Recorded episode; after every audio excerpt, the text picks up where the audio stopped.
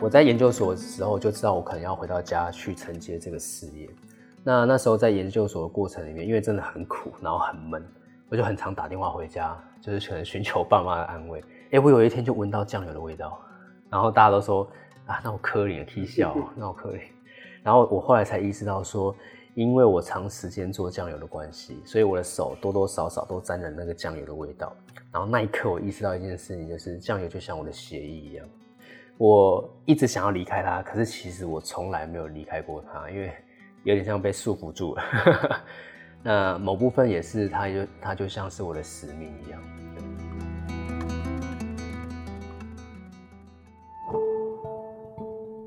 欢迎收听百富一心一意说来听听节目，我是百富品牌大使 Daniel。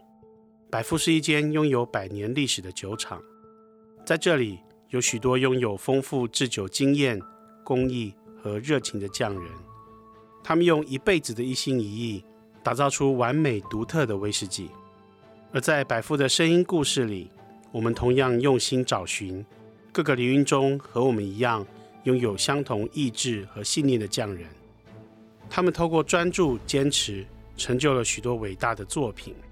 在您品尝百富威士忌的同时，也邀请您品味匠人们的美好故事，感受一心一意所带来的美好价值。准备好了吗？请听第五集，我们的百富大来宾——玉鼎新第三代制匠人谢宜哲。这时候就是要再搅拌一下。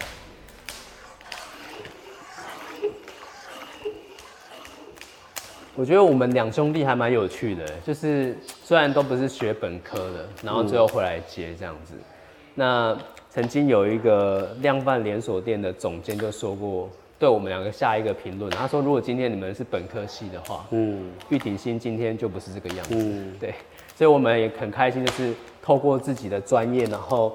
可能赋予我们家酱有一些新的生命，这样子。对对对。那可是我同时又理解一件事情，就是我当初回到家里面啊，就是爸爸跟哥哥其实是会有一些意见上的不同。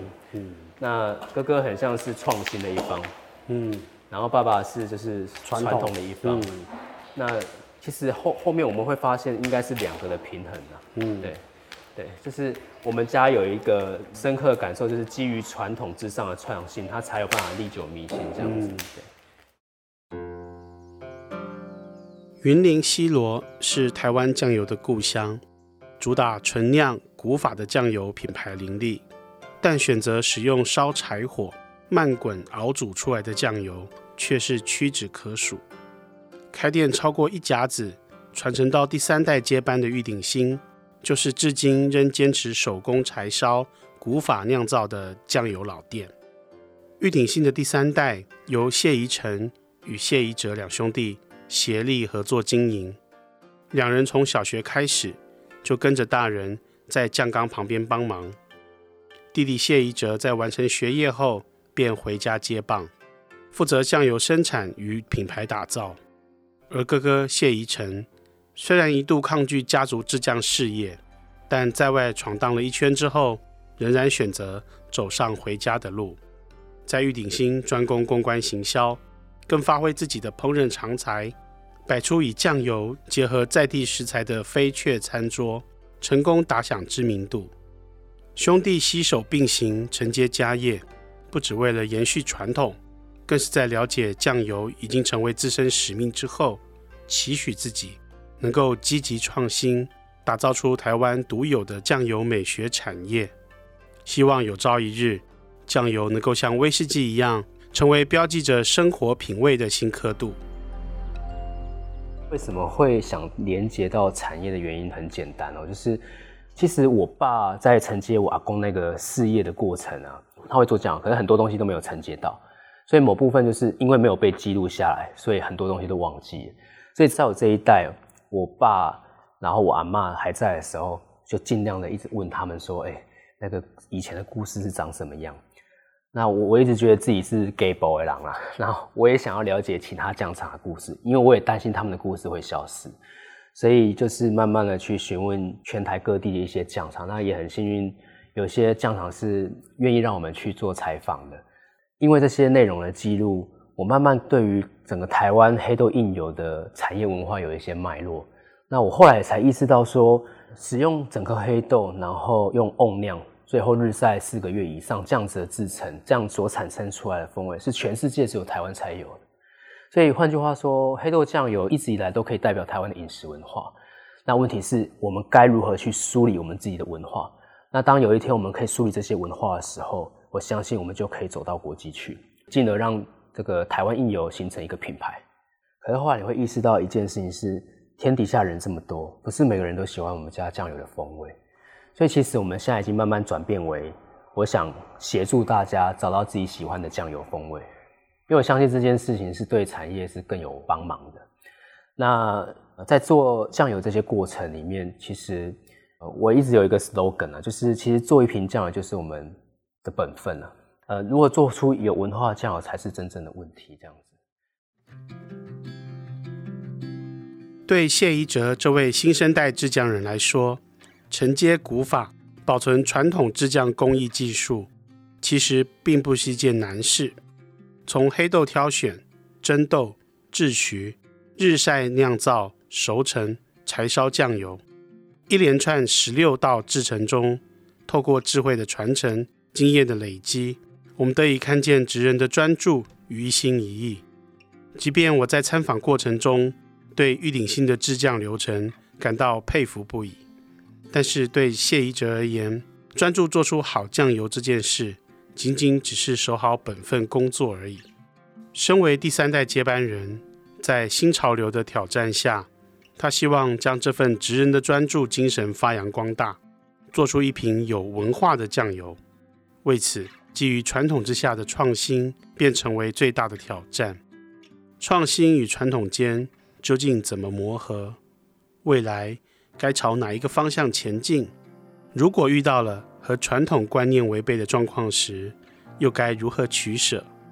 身处新时代的你，如果也遇到了相关的难题，不妨听听谢宜哲的说明，或许可以帮助你更加专注于初衷，自信地找到方向。我们新一代跟我们上一代如何去磨合呢？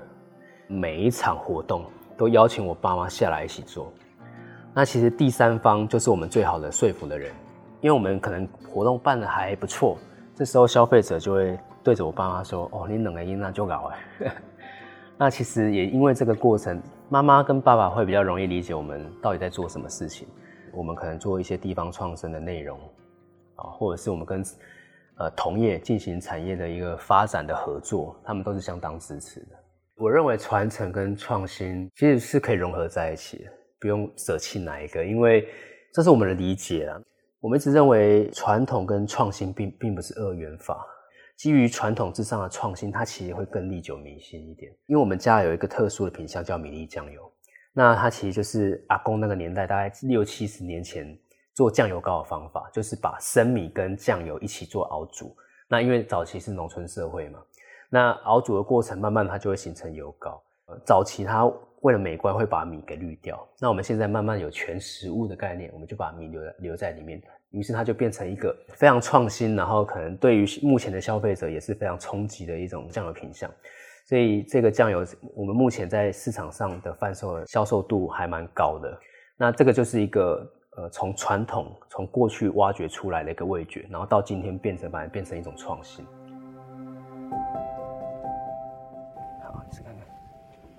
你们都吃看看，嗯，这个就是我们家最贵的那一罐酱油，那个罗酱。哦，啊，它之所以会这么特别啊，呃，不在于它酿造的时间，虽然这个时间还蛮久的，在三年。它其实最大的价值是它的酿造方式，它叫干式酿造。嗯，那干式酿造通常就只有黑豆跟海盐而已。它其实产生的湖底油就是它黑豆本身的水分，嗯，所以一瓮里面最多才三瓶，然后有时候连半瓶都不到。哇，三瓶哦。对，所以这个是累积的，可能二十几个瓮才累积出来的。哦，对，那你可以吃得出，虽然它很咸，可是它的鲜味非常的明显，嗯，而且它吃下去之后不会让你觉得口渴，这样子。对，这个就是裸酱。那你这个还要放多久？就放到明年的三四月，我们就要出货。哦。那、啊、我们一年就是不断的收集，不断的收集这样子。二零二二年十月，我刚从苏格兰的百富酒厂出差回来，就立刻接到了团队的采访邀约，要前往云林西罗的玉鼎新参访制匠人谢宜哲的制匠工作。出发前，我的脑海一直充满好奇，思考着酱油与威士忌虽然是不同的产品，但两者在制成中似乎又有着极为相似的连结。酱油是从黑豆开始，而威士忌的主要原料则是麦，而两者皆需要蒸煮与发酵。接着，请酱油入瓮，请威士忌进入橡木桶中熟成，最后随着时间的等待，沉淀出最珍贵的宝藏。而访谈过程中，我也见识到两者之间的差异。例如，玉鼎新的酱油制成当中，十六道工法。竟然可以单靠一位制酱人把关完成，这和威士忌在每道制成工艺的专注分工上截然不同。谢宜哲在制程当中所需要的职能累积，令我大开眼界。而接下来，我们就要和你分享关于玉鼎新制造酱油的方法，以及制酱人谢宜哲他是如何在这样的专注当中力求创新，为酱油注入文化。回过头讲台湾传统印油，基本上会因为盐水比例的不同，大致上可以分成三个种类。那盐水比例不同，影响最大的是什么？是香气。那有哪三种呢？第一个就是干式酿造，就是台湾最传传统的酿造方式，只有黑豆跟海盐，而这样子酿造出来的酱油，它的风味最浓，就是台湾人所俗称的酱缸味。哎，它味道是最浓最重，可是呢，它的口感是最咸的。所以通常它被拿来使用的比较少。那半水式酿造的话，呃，一般在业界称之为湿式酿造啊。那它的那个制成的概念是一半的盐水，一半的黑豆。那它的适口性比较好，只是它香气不像干式那么浓。那它的香气会比较倾向我们家的话是葡萄干的香气，这样子会有一点甜味。所以挖豆子的时候，我们密封其实都是会靠近的。那最后一个是那个水式酿造，就是它是用大量的盐水跟部分的豆子去做发酵，那这三个发酵有一个最大的差异是，干式的跟半水式的酿造都是不能搅拌的，也就是所谓的静置酿造。然后刚说的水式酿造呢，它是可以去做搅拌的动作。那这边就提到说，呃，静置酿造它的特色在什么？因为静置酿造呢，台湾产生一个非常非常特殊的品项，叫做湖底油。那湖底油的概念很简单，因为我们酿造过程是静置，不搅拌它，所以越底层的酱汁它离空气越远，也等于离杂菌越远的地方，呃，这个酱汁呢，它的香气是最纯净的，呃，好的成分其实会比较重一点，会往下沉，所以它的浓度也是最高的。那这个就是基本上台湾的三种酿造方式这样。那以玉鼎性来讲的话，我们其实使用两两种，我们是比比较像调和的概念。就是我们是使用半水式，它其实是呃口感的基底，然后干式呢就是我们家酱油香气的基底。那这也是为什么我们家能够做出一瓶具有风土，但是呢它口味又相对稳定的酱油。听完谢宜哲制作酱油的方法，你是不是也认同我所说的？身为一位制酱人，必须具备何等专注力？还有丰富的职能经验，才能成就我们日常餐桌上的美好味道。访谈过程当中，我问谢宜哲：“你会不会担心，在面对大量制造的快时代当中，玉鼎新所坚守的传统工法，很有可能会被大环境给淹没？”我知道这个问题对一位第三代的接班人来说，势必在心里想过无数次。不过，或许因为他是一位制酱人，他深知传统的美好价值所在，也因此他坚持传统之上的创新，才能历久弥新。这样的信念自然也为玉鼎新的酱油找出独一无二的价值。而听着他的回答，我的脑中仿佛又开始不自觉将玉鼎新的酱油和百富威士忌产生连结。或许是因为。两者所追求的目的一致吧，都是用长时间的投入留下最好的风味。容器很重要，因为瓮它其实是一个会呼吸的容器，像喝茶的人要养壶，那我们做酱人要养瓮。所以我们的目标很简单，就是不断的让好的酱油，就是好的豆曲在里面去做发酵，然后更迭这样子。其实我们就可以把一个瓮把它养好。那好的瓮，我们就可以做出好的酱油。我觉得就是在这么讲求效率的年代里，谈慢这件事情，它会趋近于我们讲的品味这件事情。因为慢，然后慢慢熟成一个味道，其实我认为这样子的东西会比较有价值。就像我们可能去。呃，拉面店有一家的汤头，他选择用那种大骨粉，或者快速的完成。可是还是有一些店家会坚持用就新鲜的大骨或者是鸡鸡的骨头去熬煮那个汤头。那虽然时间比较久，可是它所呈现的风味是完全不一样。我相信这种长时间下来的一个产物，它一定会更加温和，而且它的香气会更加绵密。听完了传统工法的珍贵，接下来我们来聊聊创新。关于创新这件事，听起来总是很吸引人。但当我和谢宜哲分享彼此不同产业的创新经验时，我们两人都能深刻理解，只要是身在其中的人，都知道创新是一段非常艰苦的路程。尤其对谢宜哲来说，他要做有文化的酱油。要做历久弥新的酱油，当中所需要的付出，绝对不是常人可以想象。而唯有透过一心一意的专注与坚持，才能在过程当中找到创新的方法，享受美好的成果。比方说，玉鼎新制作水果酱油的历史趣事，就是谢宜哲含笑收获的美好回忆。你们是什么时候想到加水果的？加水果，我四年前来的时候就已经有了。有，没错。加水果的目的是，主要是我们在国外看到说有很多的酒，它都有风味酒。对对对，对。然后醋大概也是，对，对，对，油也很油也是。那酱油其实也可以。威士忌也是。对，我觉得水果风味比较属于呃，在台湾酱油产业的一种题外话，它算是一种创新。所以于是我们可能，哎、欸，我们印象中在二零一七年就开始在做这样子的酿造。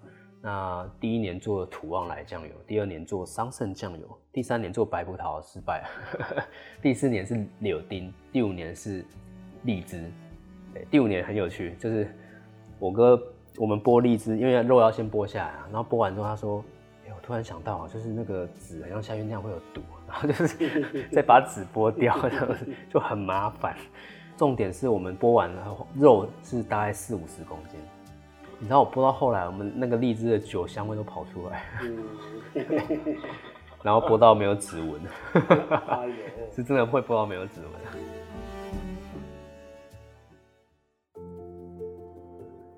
那爸爸的部分，他把所有的工作都改变成一个人可以制作的部分。那当然，我也承接了他这样子的一个工作模式，在一开始回来的时候，所以某部分我觉得做这样的这件事情是一件很孤独的事情。就是那种感觉，会觉得很很无助吧。可是其实后面你会才意识到，说就是孤独会让我们变得更加的专注，而专注会让我们忘记辛苦这件事情。那其实这个就是爸爸，呃，他都没有跟我讲过，他是用他身体力行下，我所感受到的一个孤独使我们专注，而专注会让我们忘却辛苦。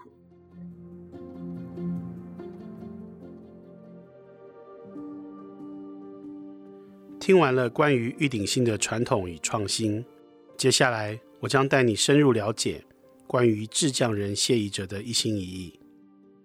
在协助经营家族事业之余，二零一七年，谢家两兄弟将台湾黑豆制成的酱油浊水琥珀送到欧洲，参加比利时的国际风味品鉴 ITQI 大赛，最终获得了最高荣誉的三颗星肯定。两人到了欧洲领奖，也在当时立下愿景，希望能串联其他台湾本土制酱人，一起推广台湾传统酿酱的技术与品酱的饮食文化，更希望将台湾酱油推上世界舞台，借此吸引旅客来到西罗，了解酱油的制作过程，品尝酱油料理，建立起台湾的酱油美学与品味。这样的梦回想起来很大。而且势必是一条非常辛苦的路，而谢家两兄弟靠着常年制酱累积的专注，勇敢地踏出每一步，并且靠着专注态度，忘却辛苦，为台湾打造出独一无二的黑豆酱油。台湾黑豆印油这样的制成，就是整颗黑豆，然后使用红瓮酿造，最后日晒四个月以上。你在其他地方是吃不到这个风味的。所以换句话说，这个风味一直以来可以代表台湾的饮食文化。那我们生产者，甚至是连接到消费者这边，我们该如何去推广我们自己非常自豪的一个饮食文化？那这件事情是在我们还小的时候都没有意识到的，就是等到我们真的走到了新加坡、香港，然后到比利时去领奖的时候，我们才意识到这件事情。那后来才意识到一一件事情是，当今天你是一个外食族，你去吃小吃摊或去吃餐厅，你很难吃到使用黑豆印油印油所做出来的料理。原因是因为它因为这样子的制成底下，它的成本就是比较高。那我很担心的一件事情，当然就是这个风味会慢慢的被大家慢慢的就是遗忘。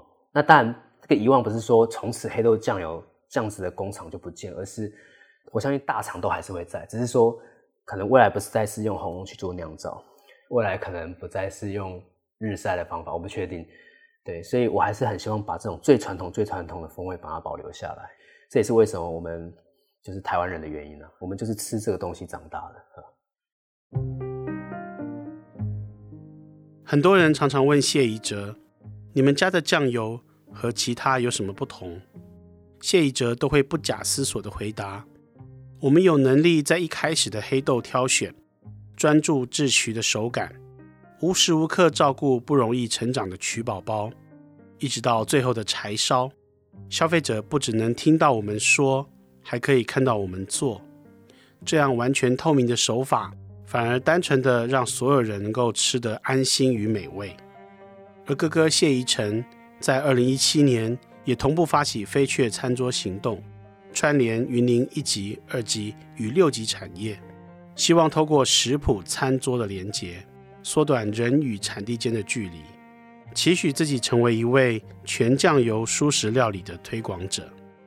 两兄弟虽然分头经营自己擅长的领域，却又奇妙地一同怀抱对制酱的坚持，用酱油连接人和土地，用酱油让世界更认识台湾。身为玉鼎新的制酱人，谢宜哲说：“两兄弟或许都遗传了匠人世家的血意，对自己有着高度的坚持，对传承有着强烈的使命。即便快世界的挑战巨大，但在讲求快速的社会，他相信做别人不愿意做的事情，更是崛起的契机。而谢宜哲也用慢工细活来证明，他想要追求的，并不是最棒的产品。”而是一罐有文化的酱油，而这也是传承的意义。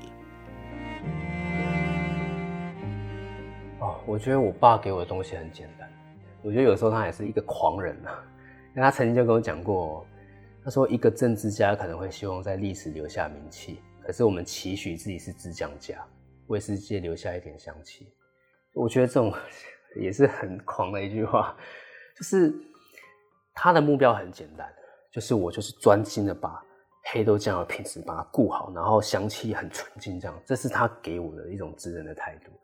可是到我们这一代传承，当然会有更多不一样的想法，因为呃整个大环境的影响，我们可能原本很在乎自己该做什么事情，到最后我们也很在乎消费者得到了哪些东西。所以也许接下来的时代应该是更注重几个事情，第一个可能是文化部分。第二个就是食农教育的部分，第三个就是整个环境变化的部分。那文化部分就是刚提到，就是我们尽量到各家酱厂，把每一家酱厂的故事把它写下来，不单单是制程，他们家族的故事、历过去的故事、过去酱油的生活都把它记录下来。那教育的部分呢，不外乎就是透过五个感官，如果消费者可以直接到现场。透过色香味来感受、来记忆、来留住我们台湾黑豆酱油风味的一个一个记忆，这样子。那环境的部分就是回归到我们合作的农民。那土地的部分，我们一直可以希望可以跟呃做友善耕作的农人去做合作。除了消费者吃的健康以外，我们也希望透过我们这种友善的七座，让农人也有一个好的工作环境，就是避免农药的一个影响，然后不使用化肥，我们就可以让土地回归到正常的状态，就是它避免酸碱化的问题，然后可能保有一些微量元素。那最后就是这个环境底下，它可以保留它的生态，形形成一个循环。那这可能才是未来玉鼎新更为永续的一个目标了，就是从文化。教育跟土地环境这些去去做发展，这样子。一心一意说来听听，是百富威士忌在第三季的声音故事里挑战的新目标。我们用心找寻各个领域中和我们一样拥有相同意志和信念的匠人，他们透过专注坚持，成就了许多伟大的作品。酱油产业在台湾已经有很久的历史。如同威士忌一样，不过一般人似乎对制酱人这样的名称感到陌生。或许在很久远以前，制作酱油的师傅在大家眼中可能只是一个做酱油的人。在听完谢宜哲的访谈之后，你是否对于制酱人的专注感到敬佩呢？又是否你开始对于一瓶有文化的酱油感到好奇？一心一意的美好成果需要专注以及长时间投入，这是百富团队在第三季的采访过程中很自然得到的答案。但是在面对谢宜哲的采访过程中，他为我们提供更多的创新思维。从第三代开始，自称制酱人的他，为了要传承美好的文化，为了要开拓更多的可能，他必须添加更多的元素。最后，我也诚挚的邀请你听听关于玉鼎新第三代制匠人谢宜哲的一心一意。其实我当下的第一个直觉是专注了，呃，可是其实投入的时间越来越长，其实不单单只是专注，我一直觉得职人他有更不一样的地方，应该是心智是否强大。对，我，我一直觉得那个一心一意应该是怎样，就是。职人不应该就是一辈子做一件事情。我觉得职人应该是我变成呃制酱人那个第一天到我最后一天，我每个制程做的呃每个步骤都跟第一次一样。不知道这样讲答案好不好理解？就是概念有点像没有老人心态啊，就是我我怎么做写了，青菜这这这样，就是那个专注度，我还是要跟我第一次学会的那个专注度是完全一模一样。那。这个就关系到一个职人他心心智上是否够足够强大，因为你如果不不足够强大的话，你没办法第一次跟最后一次都维持一模一一样的一个状态。那当然有些东西我们会随着时间会越来越好，可是有些东西就是你一定就是照着这个步骤做，没有其他的。那我认为，呃，你的最后一次跟第一次，如果这做法都可以一模一样的话，我觉得就是一个很厉害很厉害的职人这样子。这是我。对一心一意的一个很直觉的想法，所以我们有一个 slogan，就是做一瓶好的酱油是本分，做一瓶有文化的酱油是决心。那我们都自称自己是制酱人，也希望透过这种对自己职业的一个有点像认定的一个称号，然后也慢慢让大家理解理解我们的专业这样子。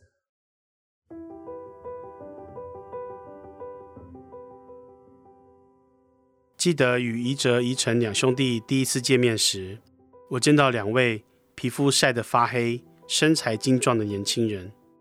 宜哲笑着说：“他们一家的职业伤害就是皮肤晒得漆黑，但是他们不用上健身房，因为在手工制作酱油的过程中需要许多体力活，所以每个人都练就了一身肌肉。”我跟宜哲聊着手工酱油的制成中，有些地方。与威士忌制成相似，两者皆需要发酵，两者都要陈年等等。不过，我觉得这些坚持在工艺上追求进步的职人，在工艺精神上更是有着相同的特质。